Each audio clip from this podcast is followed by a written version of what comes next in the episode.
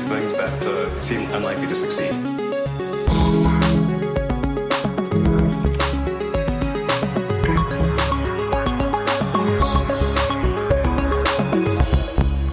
Buenas, eh, ya estamos aquí otra vez. Este es el episodio número 88 de Elon. ¿Cómo estás, Alex? Yo bien, yo bien, yo bien. A ver si no me han regalado aún un Tesla Model S Plaid para ir a Nürburgring.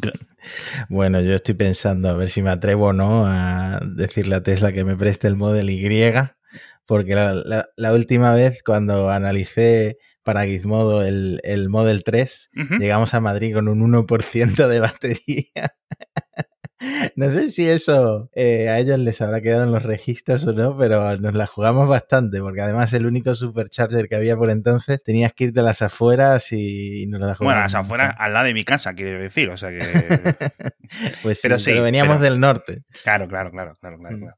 Eso es. Bueno, pues el Nürburgring, el mítico, famoso, eh, conocidísimo circuito alemán, han llevado el, el Plaid ya de- después de, creo que fue hace dos años cuando empezaron con las pruebas con ese Model S Bueno, un poco vitaminado. es que eso lo comentamos, fue un drama Sí, sí. para Elon porque claro, estaban compitiendo con el Porsche Taycan Ay, ay, y ay. el Porsche Taycan iba más rápido. Entonces, como que Elon se picó y mandó un plat que no había sido anunciado aún, con un alerón y toda la pesca para que fuera, para que le ganara básicamente al Porsche Taycan. Hicieron Sí. un, te- un tiempo cronometrado a mano que no era oficial, pero Sí. ahora por fin tienen oficialmente Bien. el récord de vuelta de Nürburgring, del circuito largo de 21 kilómetros, con un Model S Plaid de producción. Es decir, es el coche eléctrico de producción, el coche que está salido recién salido de fábrica sin modificaciones, más Sí. rápido que ha pisado Nürburgring. Porque hay coches de gasolina que son más rápidos por encima, porque como has especificado eléctrico. Hay coches de gasolinas que son más rápidos, pero también hay algún superdeportivo Ah, entiendo. famoso como el Porsche 911 GT2 que queda ya por debajo de un Model S Plaid. Es muy No, no, rápido, sí. ha hecho una vuelta de 7 minutos 35 segundos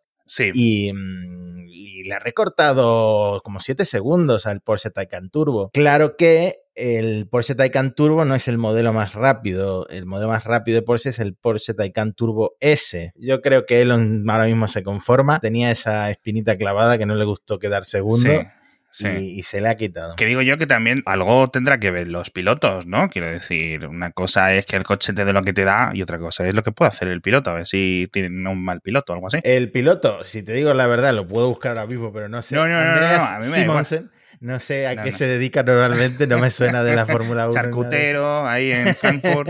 No, pero bueno, la verdad es que este tipo de cosas, yo no sé hasta qué punto le parecen interesantes a la, a la audiencia. A mí, cuando leo estas noticias de Tesla, de verdad, siguiente noticia. O sea, es que completamente desinterés absoluto en todos estos récords. E incluso cuando dicen, no, hace el cuarto de milla o hace el kilómetro, no sé cuántos segundos, o acelera de 0 a 100 o de 0 a 62 millas por hora, no sé qué, en 1, coma. me da igual, que me da igual, que yo entiendo que a mucha gente le interese, porque son de o son de querer salir rápido, de querer chulearse con sus familiares, con el cuñado, con lo que sea. O que te guste que tu Model 3, un Model 3 normalito, por decirlo de alguna forma, normalito, que vaya mucho más rápido que un BMW, que no sé qué, que un Porsche, que no sé qué. ¿Que te gusta eso? Perfecto. Claro, es que yo creo que esto para mucha gente que se compra el Model S, mm, el atractivo es que es un coche que tú puedes llevar a los niños al colegio, puedes ponerlo en los asientos de atrás, que eso es algo que no puedes hacer en los superdeportivos, y al mismo tiempo puedes ganarle al Porsche 911 y a un montón de Ya, superdeportivos en Nürburgring, si quieres, ¿no? Si tienes esa, esa, esa aspiración. Es un poco como, es un poco, iba a decir un poco una guarrería, pero bueno, un mondeo por fuera y luego por dentro, pues un 911. En fin, por cierto, el Deportivo Deportivo, el Roadster, no sé si lo llegamos a comentar, retrasado también otra vez. Claro, porque tanto hablar de- del Plaid como el coche más rápido de Tesla y se nos olvida el roadster, porque es que El no se- del motor de cohete que va a volar. No me lo No estoy inventando y no estoy mucho. exagerando. Estoy diciendo cosas que ha dicho Elon, ¿eh? O Y sea, claro, y Elon ha dicho en Twitter que ya para 2023 sí se soluciona la crisis de suministro. sí, él sí, él sí. está echando la culpa, que tiene razón, se han retrasado toda la industria de coches, ya hemos visto el ERTE de SEAT en España, eh, toda la industria de los coches está en mm, serios problemas por toda esta crisis de suministro y Elon, el roadster, pues no tiene ningún plan de lanzarlo ni, ni este año ni el que viene. Entonces, mínimo 2023. Me da tiempo a ahorrar. Me da tiempo a ahorrar, así que buenas noticias, porque, oye, tengo que ahorrar bastante dinero. Malas noticias Eh, para los youtubers que se querían comprar el roadster. Los youtubers de Andorra, pues tienen que esperar un poquito más pues, con lo que usen estos días, pues un Lamborghini o algo así ahí contaminando como, no sé cuántas eh, centrales, cómo será el mix eléctrico en Andorra, imagino que estará ahí hiper interconectado con el de España y con el de Francia, pero bueno. En fin, eh, Giga Berlín, llevamos también mucho retraso, pero este en principio es la fábrica que realmente más nos va a afectar a los eh, que estamos en Europa Sí. o a los que se compran un Tesla en Europa, que nos hemos metido nosotros en ese mix de gente, en ese demográfico que compra Teslas, pero no, Pues, por favor, no se confunda la audiencia. En principio no hay tantas novedades, pero Elon ha anunciado una jornada de puertas abiertas, lo llaman el GigaFest, como una feria del condado, le también le han llamado, en Giga Berlín para el 9 de octubre. Entonces quieren que todo el mundo vaya a, ver, a visitar la fábrica, le van a dar prioridad en la entrada a los residentes de Berlín y de Brandeburgo, pero básicamente va a ser como una feria literal en la fábrica, se va a poder pasear entre bastidores, dice la invitación. Sí. Eh, habrá actividades, la gente va a poder probar el Model Y. eh, obviamente no será un Model Y fabricado en Giga Berlín, porque Bueno, a lo- mejor, a lo mejor ya a sí. a lo ¿eh? mejor sí, lo están haciendo ahí eh, de tapadillo, ¿no? Pero en principio creo que siguen sin el permiso de apertura. Elon dice, Elon quiere empezar a producir coches en Giga Berlín a finales de octubre, pero se estaba rumoreando que se podía ir a 2022 la cosa, no sé. Joder, tío, es que de verdad lo de esta fábrica ya tenía que llevar cuánto tiempo, pero ya abierta. o sea, en plan- Está maldita, ya sabemos que hay muchos meses problemas con eh, los ambientalistas, no Los solo por el tema del murciélago, no solo por el tema de los bosques, sino también Los el- hippies. el tema de, de- de las aguas locales, de cómo iba a contaminar, etcétera. Bueno, en fin, han tenido muchísimos problemas, pero lo cierto es que Grimes eh, se vinieron de vacaciones Elon y Grimes a Europa, pasaron por Florencia, estuvieron en la Toscana y luego se fueron a Berlín, ¿no? Ujú. Eh, típico viaje de, de empresario que es mitad vacaciones, mitad trabajo. Y, y Grimes subió a su Instagram vídeos de dentro de la fábrica y parece una cosa muy avanzada. Obviamente, lo que mostró ella, pues se veía como una fábrica ya terminada. No sé, Sí. no sé si, si es que es una pista de que Elon tiene razón y a finales de octubre va a abrir o, Ujú. o simplemente era un poco de marketing, ¿no? No, al final, en, en muchas ocasiones las fábricas quizás puedan parecer más acabadas de lo que están. No dudo que este realmente debería de estar en las últimas, ¿no? A lo mejor, si solo te faltan los permisos, pues puedes ir avanzando por, por, por dentro. Voy a intentar buscar eh, fotos de estos que me comentas por si la gente las quiere ver desde dentro, ¿vale? La, la Giga Berlín. Pero bueno, la otra fábrica, la de Texas, antes de cambiar de tema, de aquí es de donde va a salir el Cybertruck y, y más cositas en el futuro, ¿no? Sí, de hecho, mm, no sé si un empleado, sí, creo que fue un empleado también subió a Instagram o Snapchat un vídeo en el que se veían cientos de chasis de Model Y como ya listos, ya fabricados para, para empezar a, a ensamblarlos, ¿no? Y la gente le llamó mucho la atención porque Giga Texas iba a abrir al mismo tiempo que Giga Berlín. Se supone que no están produciendo coches todavía, pero tienen ahí un montón de chasis de Model Y, de esos que hacen con la gigantesca máquina de hidra de Sí. fundición a presión Sí. que la tendrán ya toda máquina, porque había un montón, un montón, un montón de chasis. Sí, sí, y además que la, cada, cada una de estas prensados, por decirlo de alguna forma, vosotros os imagináis cómo hacen los juguetes estos que los hacen de un plástico y los ponen en una especie de, de hierro gigante que los presiona por los dos lados y sale ya moldeado, ¿no? ¿Vale? Pues imagínate cuando fabricas macetas de estas de plástico o juguetes, etc. Pues esto es lo mismo, pero para la mitad del coche. ¿Vale? Va- Metes una planchísima de metal gigante, un poco más complicado que eso, lo aprietas durante unos minutos, etcétera, y sale ya hecho. Y sí que este vídeo lo estoy viendo ahora mientras lo, lo contabas, y la verdad es que es, pues eso, va- por lo menos han avanzado producción, así que guay. Hmm. Y bueno, an- antes de terminar de hablar de Tesla, eh, se espera récord de entregas eh, este mes, en septiembre, este trimestre que termina ahora. Sí, como siempre, ¿no? Eh, Supongo que el mes que viene ya hablaríamos de un nuevo récord para Tesla. Sí, a ver, si en principio consiguen sortear todo este tema de la falta de componentes, etcétera, que ya ha enviado el mail típico Elon que envía todos los trimestres de, ay, a ver si los eh, empleados se esfuerzan, no sé qué. También ha enviado el típico correo eh, a los fans, al menos en California y tal, que han dado circulando por ahí los, los pantallazos. Por favor, si quieres ayudarnos con las entregas, porque al final de mes, de, nuevo, una compañía de 700.000, 800.000 millones en bolsa, pidiendo dinero, o sea, ni que fueras caritas pidiendo a la gente que reparta los litros de leche, chico, no. la no ONG más valiosa del mundo. Contrata gente, por favor, quiero decir, no sé, es que dicen, no, es que así les ayudáis y les enseñáis cómo funcionan las cosas directamente de alguien que le encanta, que yo sé que muchos fans lo hacen con, pues con amor y, y con buena intención y tal, chicos, chicos, por favor, no sé. A mí si el, eh, uh, imagínate que a ti el, el Real Madrid te dice, acércate y vienes aquí a entrenar a los chavales un rato los jueves por las tardes, que les entrene su entrenador, chicos, yo qué sé, cualquier cualquier ejemplo, tío, no sé, o si pones a, me pongo a mis hijas a hacer los podcasts, pues van a decir mis hijas, ay, pues mira,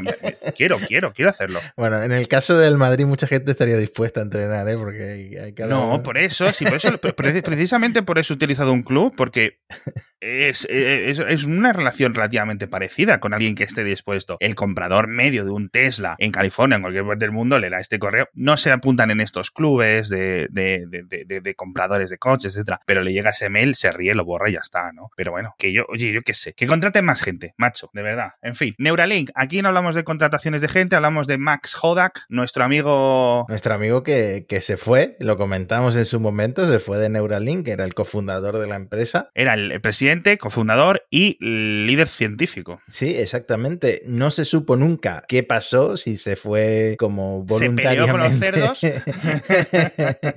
Hubo diferencias creativas, como dicen. Como con los dicen. cerdos. La cuestión es que ha fundado una enigmática nueva empresa llamada Science, que a lo mejor le hace la competencia en cierto modo a, a, Neuralink. Ya han recaudado más de 47 millones de dólares de 14 inversores distintos. Pero que se fue hace dos meses, tres meses, pero el dinero lo regalan allí o qué, tío. Me parece que sí. ¿eh? Hemos nacido en el lugar equivocado. No, no, mañana tú y yo fundamos una empresa, dejamos los podcasts. Mira, voy a eh, ¿con qué está entrenando Neuralink? Con monos y cerdos, ¿no? Sí. Mira, nosotros le vamos a poner a los avestruces un chip en mitad del cerebro. No lo sé. En fin, ¿y qué, es, qué, hace esta empresa que se llama Science? Lo que sabemos por ahora es lo que se ha ido publicando en LinkedIn, que es como la mejor red social para seguir este tipo de, de movidas de, secretas. Eh, se está llevando talento de Neuralink este hombre. Eh, se está llevando talento importante de Neuralink. ¿Se ha llevado al cerdo? al cerdo creemos que no se lo ha llevado, pero Alan Mardinley, que, es, que era el director de biología de siempre de Neuralink desde el principio, ha pasado a Science, o un ingeniero de hardware de Neuralink también, Cory Wallings también se ha mudado a Science. Y la página de contratación de la empresa de Science dice eh, que están buscando especialistas en áreas que incluyen edición de genes con CRISPR, uh. producción masiva de células madre, diseño de ópticas y desarrollo de herramientas quirúrgicas. Mm, yo creo que algo muy parecido a Neuralink que está planeando este hombre por Yo, su sí, cuenta. algo, algo de genética, genómica más que, que, Pero bueno, la verdad, al final Neuralink, ¿cuánto lleva operando? Como unos dos años y pico, tres, más o menos. Uh -huh. Y con mucho, mucho presupuesto, -huh. de parte de Elon sobre todo. Pues a ver qué tal les va, porque vamos, este tipo de tecnologías, este tipo de, de startups, la verdad es que mola. No sabemos mucho hasta que no empiezan o, o, o, pasan X años, pero en estos campos de la biotecnología las cosas son bastante secretivas porque es que no hay mucho que contar, ¿no? Es como si haces una aplicación y dices, bueno, le hemos cambiado, hemos añadido chats secretos, hemos añadido stories, ¿no? Añaden stories a Neuralink, pero, pero en fin. Eh, ¿Y lo de Walter Isaacson, tío? con la biografía? O sea. Eh, esto no, no, no, nos lo esperábamos ninguno, pero porque ya había una biografía oficial autorizada de Elon Musk. Y Walter Isaacson, que es el autor de la biografía de Steve Jobs, de Benjamin Franklin. Eh, no sé decirte ahora mismo de, de, pero tiene varias biografías suficientes, suficientes, y por lo visto a Elon les han gustado porque este hombre ahora se ha convertido en la sombra de Elon desde hace unos días sí. y lo ha estado siguiendo para escribir una nueva biografía autorizada sobre Elon Musk. Habrá que leerla. ¿Cuántos años han pasado del anterior libro? A ti sí. la de Steve Jobs no te gustó. Me, a mí la de Steve Jobs no me gustó, pero porque se metía en cosas aburridas y me contaba cosas que ya sabías. Es decir, si te tiras, básicamente era, tenías como un mes, a ver, tuvo más tiempo porque cuando estuvo haciendo esto de estar un montón de días de seguido charlando a tope contra que el otro le daba documentos, hablaba con Steve Jobs, hablaba con su mujer, hablaba con sus hijos, hablaba con familiares, con todo el mundo, que es como se hace el trabajo, ¿no? De campo, por decirlo de alguna forma, de, de captura de datos para escribir la biografía, ¿no? Te juntas durante mucho tiempo con esas personas y ya está. Está haciendo ahora lo mismo con Elon. Creo que le quedan a Steve Jobs ya como nueve meses de vida. Digo, no es que le quedaran, no es que lo supiéramos que le quedaban, o, hmm. o quizás no lo supiera, pero murió unos nueve meses después. Con lo cual el tiempo era limitado. Obviamente, Steve Jobs ya sabía que está terminal y quizás decidieron dejar fuera algunas partes. Y a mí el tono de escritura del amigo Isaacson pues no, no me mm. gustó. Entonces siempre me ha parecido que es una oportunidad perdida que una de las personas, para mí, más interesantes del siglo XX en cierto sentido, yo le veo más como un filósofo que un tecnólogo a, mm. a Steve Jobs, que abra los cajones de su vida y me saques un libro que 95% ya lo sé. A ver qué nos cuenta, a ver qué nos cuenta, porque hay mucho que contar. La vida de Elon Musk también es muy interesante, ¿no? Me estoy acordando del primer episodio, o no sé si fue el episodio piloto, el episodio cero de Elon, en el que yo te dije que Elon Musk era como la nueva figura comparable a Steve Jobs y estuvimos discutiendo un rato de en qué se parecían o en qué no se parecían porque tú ves que hay una diferencia palpable. Pues mira, los, dos, los dos estaban calvos a los 40. Elon eso lo ha solucionado. la tecnología, el futuro, es que Elon vive en el futuro. Pero es cierto, Elon es, Elon es más ingeniero y me gustaría mucho mucho ver, eh, leerme esta biografía cuanto antes porque creo que nos va a dar mucho jugo. Yo creo que, aunque sea ya por mero tema profesional, tengo que leerlo. O sea que es, es lo que toca, es como los deberes, chicos. Pues no lo sé. En fin, nos vamos al espacio, que es lo entretenido al final. Ni tanto cerdo, ni tanto Neuralink, ni tanto chip, ni tanto libro. Aquí, libros, libros, libros. La gente libros es para gente inteligente. Vamos a hablar del espacio, por favor. La Inspiration 4, esta supermisión civil con cuatro chavales así súper inteligentes también, ya está en órbita, ya está en la estación espacial, ¿no? Lo intenté, intenté quedarme, eran las 2 de la madrugada, pero no podía, me quedé dormido y nada, la mañana siguiente ya. Spoilers, todo salió perfectamente. Muy chulo. Mm, Tengo curiosidad por saber si Netflix está cumpliendo con sus objetivos de, de espectadores, ¿no? Porque, bueno, al final son lanzamientos espaciales y cosas que venimos de Jeff Bezos, venimos de Richard Sí. Branson. Oye, no pero sé. espera, a ver, a ver, a ver, que sí me estoy entendiendo mal. ¿Pero esto fue en directo? Esto sí, se emitió en directo En Netflix. En Netflix, hostias, es que yo lo vi en el, en el directo de Spaces, de Ah, vale, vale, vale, pero vale. sí, sí que, Yo sé que son como cuatro capítulos. claro, sí que eran cuatro capítulos y uno era el día eh, del lanzamiento, que entiendo que. Netflix también lo, lo emitió. A ver, ahora me has pillado porque no, no lo sé, pero no, a yo- lo mejor simplemente lo emiten un poco después, ya maquetado o lo que sea, pero sí que me, me pareció curioso más por, por la diferencia tecnológica de la, de la emisión. No, Es no que eso, bueno, primero, ahora te, ahora, te voy a, ahora te voy a comentar más sobre la misión, pero es que ya que lo mencionas, esto es una cosa que se está debatiendo bastante en Twitter. No están subiendo imágenes, no están subiendo vídeos, no están haciendo un seguimiento en directo. Tardamos como un día entero en que Elon dijera, acabo de hablar con los de la misión con los, la tripulación, Espera, básicamente ¿y, y cuál es la hipótesis? que esto Netflix ha puesto una pasta gansísima y que se está quedando con todas las imágenes para el episodio que van a emitir. Vale, vale, vale. Creo que será el 30 de septiembre. Entiendo cuánto cuesta volar. Estos son cuatro turistas espaciales, como dicen en Estados Unidos, cuatro civiles, que aquí civil tiene más bien connotaciones de que no son militares, pero en Estados Unidos significa que no trabaja para el gobierno, o sea que no son astronautas de la NASA. ¿Cuánto cuesta este vuelo? Pues unos, creemos que unos 200 millones de dólares, ¿no? No me, no, no me llega. ¿No te llega? Sí. Hay que empezar a ahorrar desde muy pequeñito.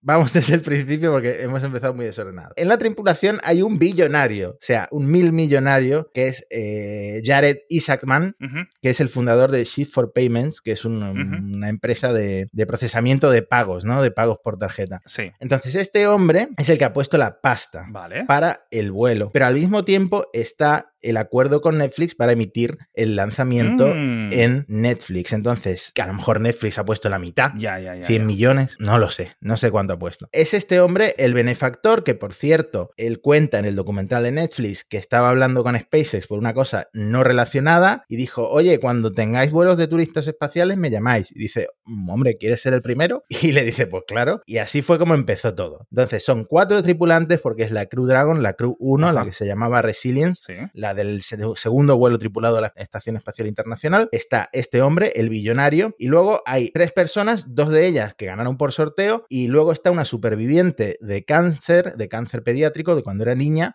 del hospital San Jude, que tiene que ver con esto, con esta misión, porque la idea es recaudar, es como benéfica, ¿no? Recaudar 200 millones para el hospital. O sea, para- aparte de los 200 millones que se Otros lleva SpaceX, 200. todo otros roto. 200 millones se va a llevar el hospital. La idea es que la gente pues, que ve, eh, que ha visto el directo y tal, ha estado donando. 200 millones es una cantidad muy elevada, pero claro. Un telemaratón en el espacio. Claro, pero uno de los asientos se rifó entre la gente que estaba donando al hospital. Entonces, do- eh, la, la tercera tripulante Sí. es una emprendedora que hizo esa donación y el cuarto tripulante es un cliente de Shift for Payments, que de hecho no es el que ganó la rifa, sino el amigo del que ganó la rifa, pero que luego le donó. Esto me parece que lo llegamos a comentar o me suena que lo... Esto lo comentamos con el vuelo de Blue Origin, que le tocó, que el, el primer vuelo era para un señor muy rico. En el último minuto le entró el canguelo y fue el chavalito este de 18 años que se convirtió en la persona más joven en llegar al espacio. No a órbita, ya no quiero estar esa discusión nunca más, por favor.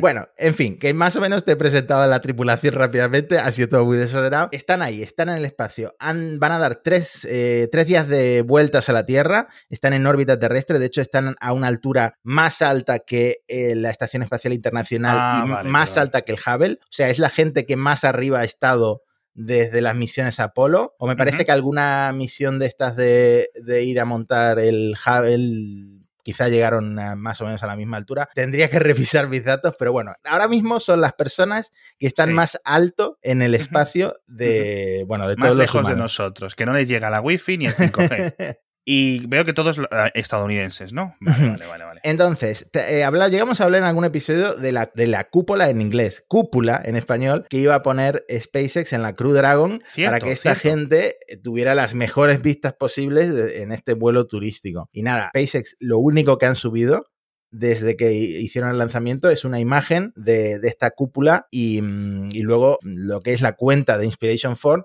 subió también algunas fotos de la tripulación en la cúpula. Esto es todo lo que hay en Internet porque yo creo que Netflix está guardando absolutamente todas las imágenes y los vídeos buenos para... Este Resolución 8K. para este episodio del 30 de septiembre. De hecho, están estos cuatro y cuatro cámaras de Netflix que nunca salen las fotos ahí guardados en el maletero de la, de la nave. Eh, bueno, esto es, el, esto es el argumento de la película de Fantastic Four. Los primeros cinco minutos, si te fijas, es esto.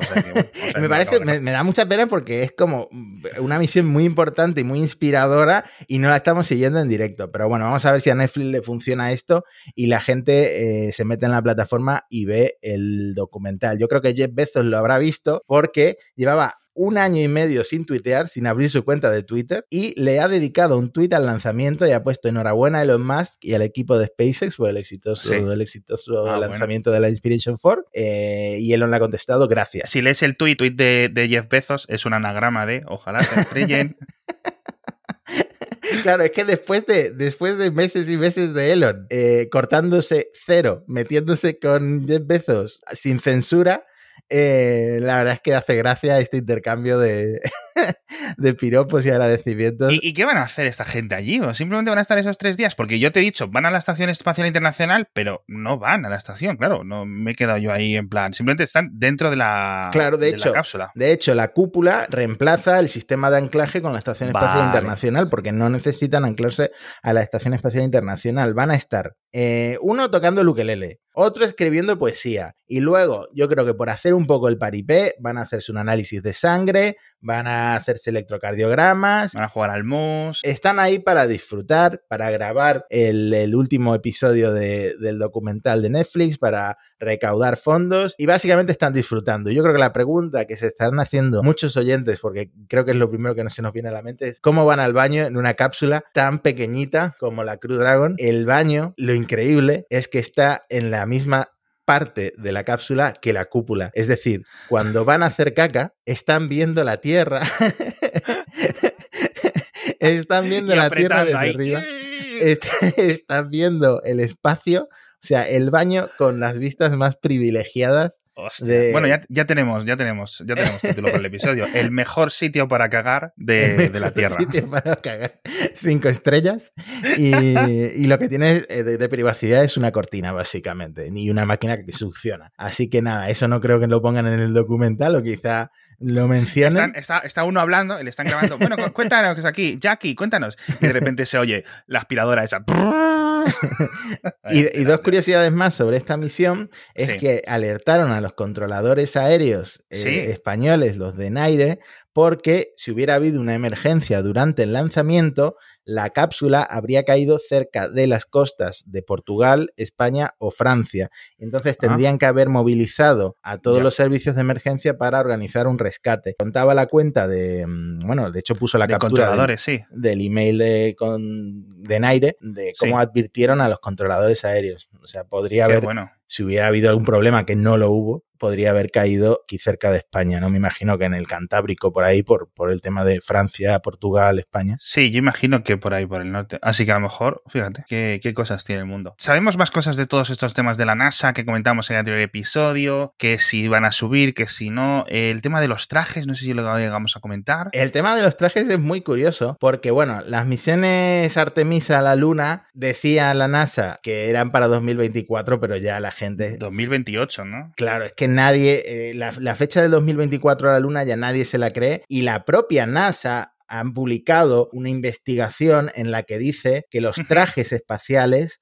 para ir a la Luna no van a estar listos como muy pronto hasta abril de 2025. Mira, que se nos ha complicado, estamos haciendo las mangas estamos y no, no, no llegamos. Que hmm. Claro, es que el, el, problema, estos trajes que se llaman unidades de movilidad para la exploración extravehicular, que tiene un acrónimo, ¿no? XEMU, por lo visto, aparte de que son muy complicados, la NASA ha contratado como a 27, no, literalmente a 27 proveedores diferentes para hacer cada parte, etc.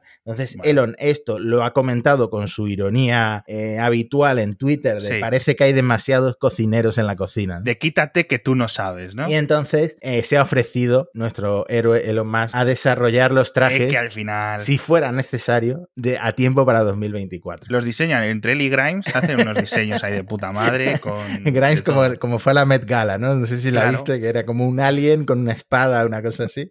Pues así van a ser los trajes de ir a la luna.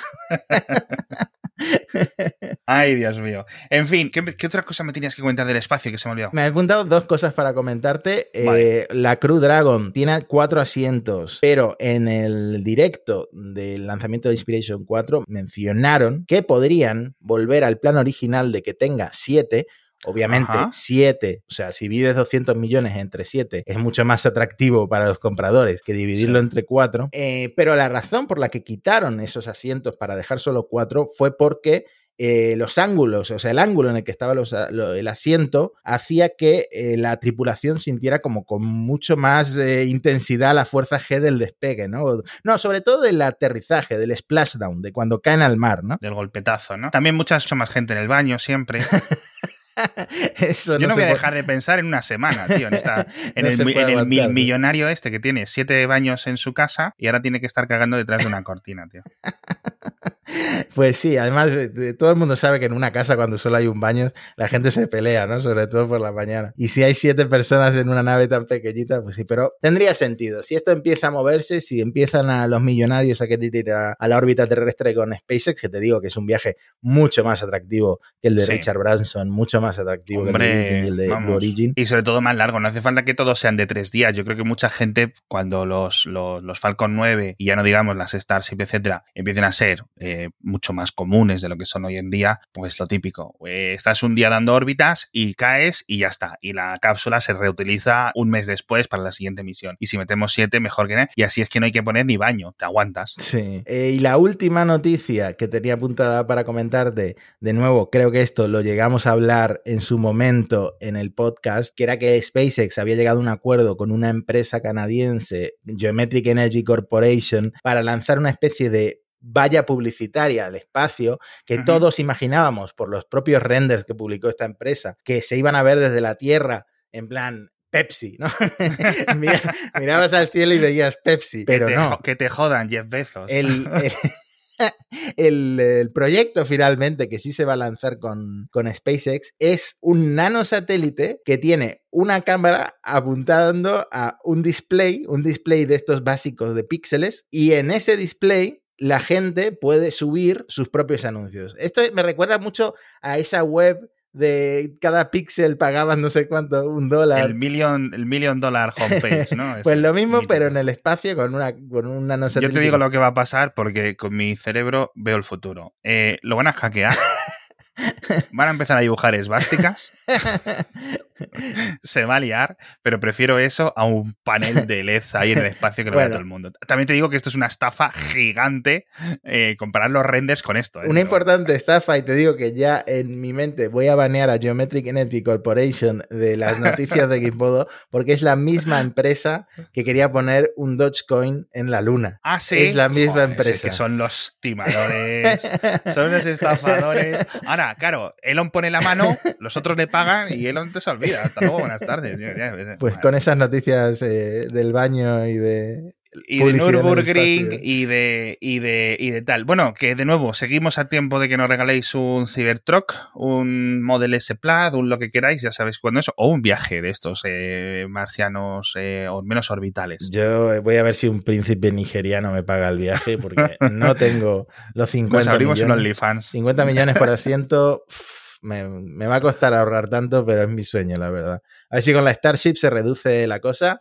Ah, y también, bueno, esto ya lo dejo para el episodio siguiente, pero el Falcon Heavy va a volver a volar muy pronto, eh, ah, así que lo seguiremos también en el podcast. El cohete más, uno de los cohetes más bonitos. Tengo aquí detrás, no sé si los que estáis viendo estos trozos en vídeo veis que tengo la parte de abajo de un Delta Heavy. Hay un Delta Heavy entero.